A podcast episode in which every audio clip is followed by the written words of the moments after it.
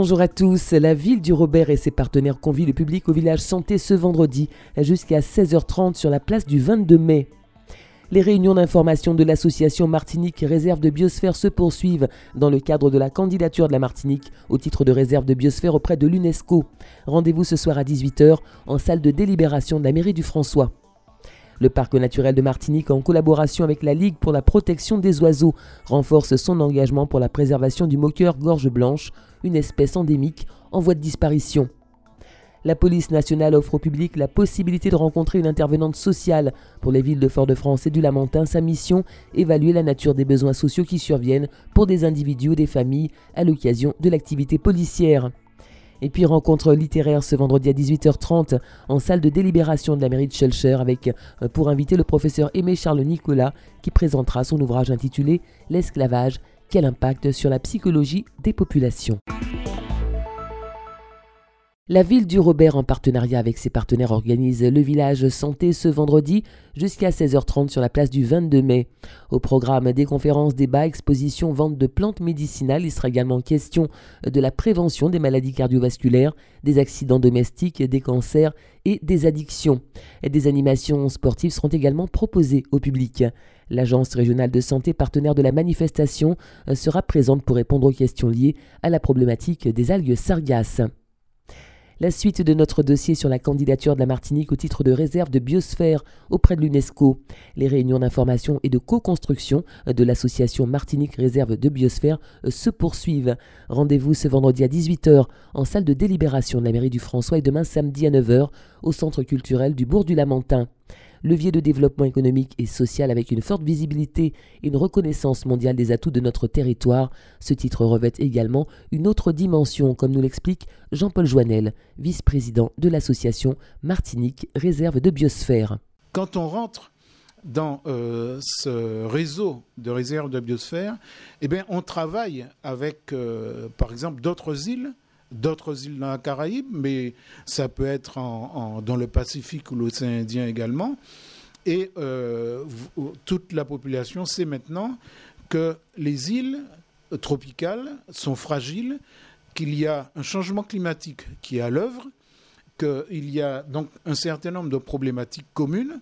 Je pense notamment, et je suis au François, aux sargasses. Nous ne sommes pas les seuls à être confrontés à ce type de problème évidemment, on a plus de chances de trouver des solutions si on travaille ensemble.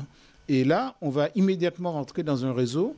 Euh, je pense, d'après les. On a déjà rencontré un certain nombre de communes, huit pour être précis, et à chaque fois, évidemment, ce problème de sargasse est, est venu quand on a demandé sur quoi voulez-vous qu'on travaille en réseau avec les autres réserves de biosphère. Euh, évidemment, je ne vais pas vous surprendre en disant que dès la première réunion, ça s'est passé comme ça, puisque la première réunion a eu lieu au Diamant. À la presqu'île de la Caravelle, le parc naturel de Martinique, en collaboration avec la Ligue pour la protection des oiseaux France, a réalisé ce jeudi les premières évaluations d'un programme d'observation de l'impact environnemental sur le moqueur gorge blanche, une espèce endémique menacée de disparition. Cette analyse sur le terrain fait suite à une formation de trois jours qui s'est déroulée au siège du PNM à l'attention de partenaires et d'agents du PNM. Ce projet s'inscrit dans le cadre du programme Life Biodivom 2018-2023 mobilisé pour préserver la biodiversité des territoires ultra-périphériques. La police nationale offre au public la possibilité de rencontrer une intervenante sociale pour les villes de Fort-de-France et du Lamentin. Il s'agit d'un personnel de la CTM détaché au commissariat de police qui possède une formation et une expérience d'assistante sociale. Sa mission consiste à évaluer la nature des besoins sociaux qui surviennent pour des individus ou des familles à l'occasion de l'activité policière.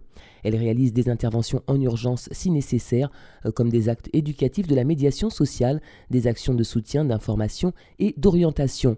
Lors de la prise de plainte ou de main courante d'une personne, le policier peut se rendre compte qu'il existe une difficulté nécessitant un traitement social. Il orientera alors cette dernière vers l'intervenante sociale qui se trouve au niveau de l'accueil du commissariat de Fort-de-France et qui travaille en collaboration avec la psychologue du commissariat et le délégué à la cohésion police-population. À noter dans vos agendas, une rencontre littéraire se tiendra ce vendredi à 18h30 en salle de délibération de la mairie de Schulcher, avec pour invité le professeur Aimé Charles Nicolas, qui présentera son ouvrage intitulé L'esclavage, quel impact psychologique pour les populations?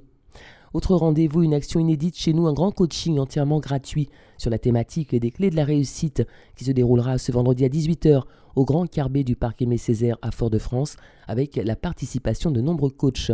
Cette manifestation est initiée par Alex Victorin Laclé et Silvio Gibon.